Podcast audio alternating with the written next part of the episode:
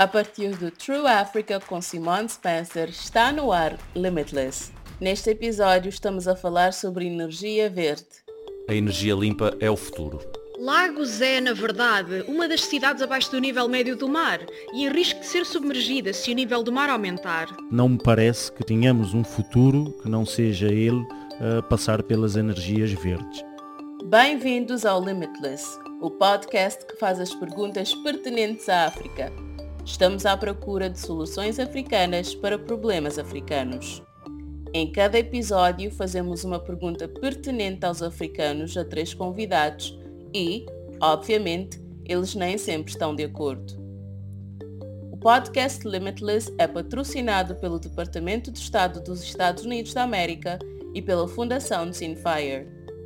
Quando se trata de alterações climáticas, a África é um dos continentes que será mais atingido provavelmente já está a ver os efeitos da mudança climática onde vive. Não se pode fugir ao fato de que grande parte disto está fora do controle do continente. A África é responsável por menos de 4% das emissões de gases com efeito de estufa em todo o mundo. Mas estamos aqui para falar de soluções africanas para os problemas africanos. Portanto, Embora os Estados Unidos da América, China, Índia e outras economias necessitem de reduzir a sua dependência dos combustíveis fósseis, o que se passa conosco? Poderá a África preparar-se para o século que se avizinha? Poderá a energia verde alimentar o nosso futuro? O nosso primeiro convidado é o empresário maliano Samba Batili lançou empreendimentos em mais de 18 países africanos, incluindo Acon Line in Africa, uma iniciativa de energia renovável em que Claude Grunitsky trabalhou com o samba e o artista de hip-hop americano-senegalês Akon. Sim, esse mesmo. Então, Samba, poderá a energia verde impulsionar o futuro da África? A energia limpa é o futuro. E a energia limpa é parte da solução. Porque o que é bom em relação à África, como dizia o rei de Marrocos, num dia em que estive numa reunião, ele disse Le retard de l'Afrique, que significa que o facto de África ter sido deixada para trás pode também ser uma vantagem, porque nós vamos evitar alguns daqueles erros se começarmos hoje. A maioria desses países desenvolvidos, uma grande parte da poluição do mundo, é criada por eles. E neste tempo de alterações climáticas, a África pode ser uma economia verde porque uma das vantagens competitivas de África é termos muito sol, nós temos vento, nós temos muito gás, portanto acho que devemos dar um passo de cada vez. Devemos ter uma mistura entre solar, gás, hidroelétrica, se falarmos de limpa. Temos de garantir que nas diferentes redes que estamos a construir por toda a África, cada país possa injetar o tipo de energia que possui. Portanto, temos de nos sentar e garantir que estamos a conjugar e a colaborar uns com os outros e onde acha que devemos concentrar os nossos esforços. Portanto, falando de energia verde, também na solar em particular, onde estou envolvido, como sabes, até hoje, eu fiz projetos em mais de 19 países e intervim em mais de 1800 distritos nesses países. A lição que eu tiro é que nas zonas rurais o caminho mais rápido é a energia solar, porque esses projetos de grande rede vão demorar e nós temos de criar esperanças nessas zonas. Se nós queremos ter uma revolução agrária, temos de manter essas pessoas nas zonas rurais, porque a tendência a que assistimos é que todas essas pessoas vão para as grandes cidades, porque não têm energia, não têm internet. As nossas cidades vão ficar cheias de pessoas desempregadas, de criminalidade. E isso vai afetar os nossos esforços de desenvolvimento. A solar pode ajudar, a curto prazo, a resolver a pobreza energética dessas áreas. Portanto, o próximo passo é desenvolver mais e mais esses programas de eletrificação rural para que chegue a 70% da nossa população. É por isso que na Solectra, quando começamos com a solar, podíamos ter feito como os outros, que se focaram apenas em larga escala, que significam menos trabalho e mais dinheiro. Mas nós entendemos que se queremos criar impacto, temos de nos focar onde estão a maioria das pessoas. É mais desafiante, mas esta é a única forma de podermos desenvolver o nosso continente. Eu não vejo apenas energia. Eu vejo energia mais saúde, energia mais água, energia mais educação, porque a energia é a base. A minha segunda colaboradora é Olasimbo Sojinrin, diretora da Solar Sister Nigeria, uma ONG americana de âmbito africano que investe em energia limpa. A Solar Sister recruta, treina e apoia mulheres empresárias para levar energia verde às suas comunidades fora da rede. Até agora já chegaram a mais de 2,9 milhões de pessoas em toda a África com energia solar e fogões de cozinha limpos. Ela começou por dizer-me porque é que a Solar Sister tem como alvo as mulheres. Nós compreendemos que as mulheres são quem carrega o impacto da pobreza energética. A pobreza energética é a falta de acesso a serviços de energia modernos e as mulheres estão normalmente encarregues de tomar conta da casa, decidir como se cozinha e como se gera a energia em casa. Então temos uma estratégia deliberadamente feita para as mulheres ou que faz delas a força de trabalho, sendo assim a solução para o desafio e responsáveis por distribuir estas soluções, esta solução de energia limpa? Tem havido especulações e previsões que afirmam que até 2050 cerca de metade da nova energia instalada em todo o continente africano será energia renovável.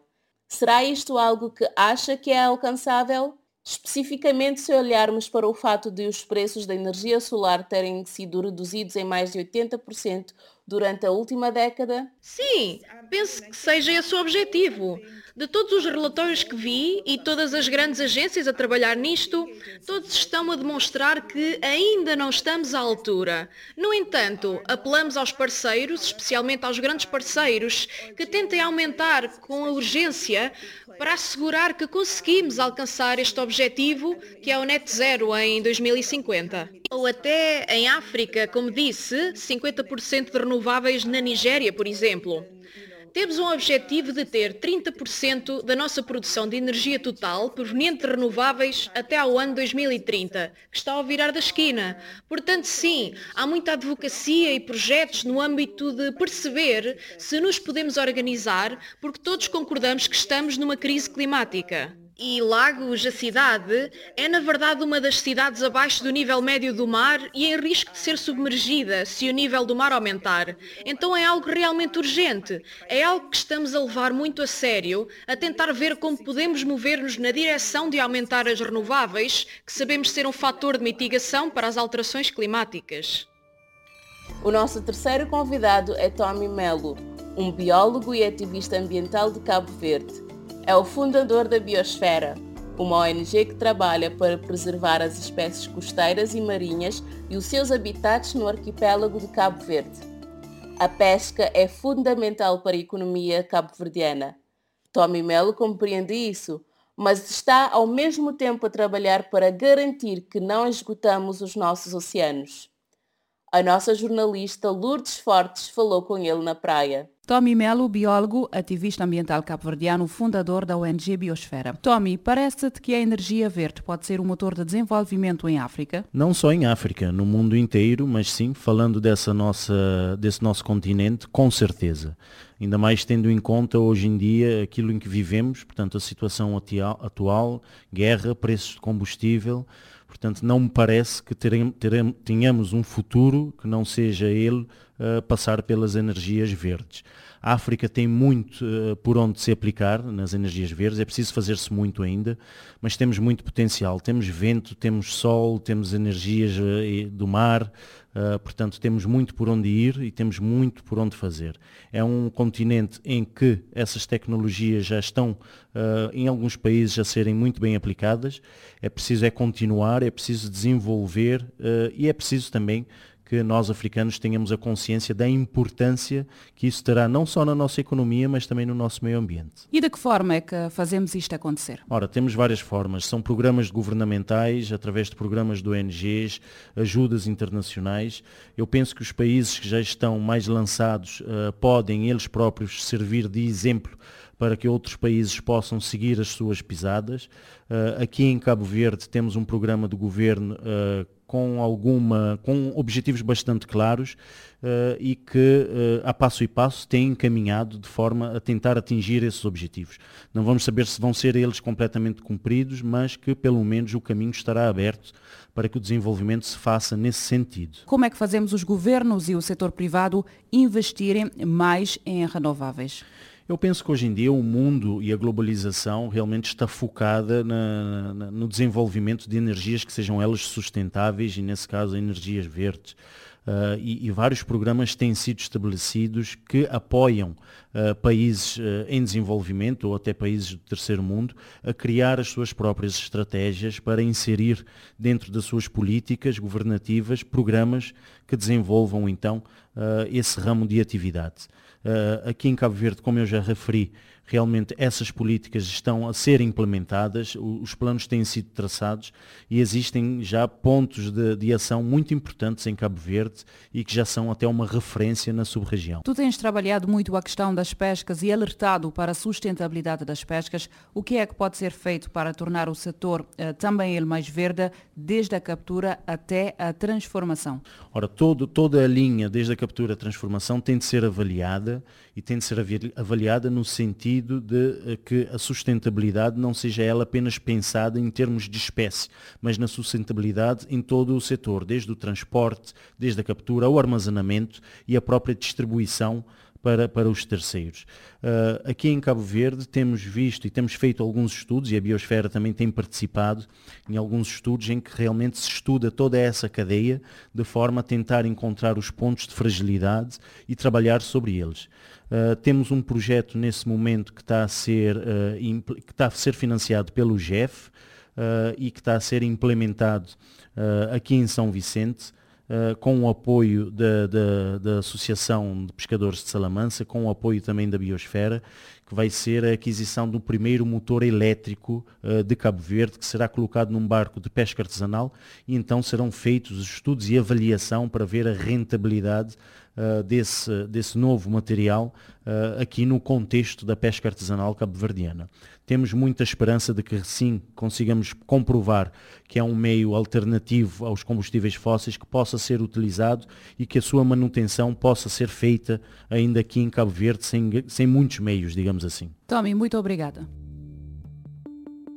Não estamos à procura de respostas simples neste podcast. Acreditamos que o potencial de África é ilimitado e a energia abundante é a chave para nos ajudar a realizá-lo. A energia verde permitir-nos a utilizar os nossos inestimáveis recursos naturais, evitando, no entanto, a sua destruição no processo. Analisamos o que os africanos estão a fazer para garantir que a África se aproxime de um futuro verde. Obrigada por ouvir. Para saber mais, visite o site www.trueafrica.co limitless ou siga True Africa no Facebook e no Twitter. Junte-se à conversa com o hashtag LimitlessAfrica. Tem estado a ouvir o Limitless. Eu sou Simone Spencer. O podcast Limitless é uma produção da True Africa. Este podcast foi patrocinado pelo Departamento de Estado dos Estados Unidos da América e da Fundação Sinfire.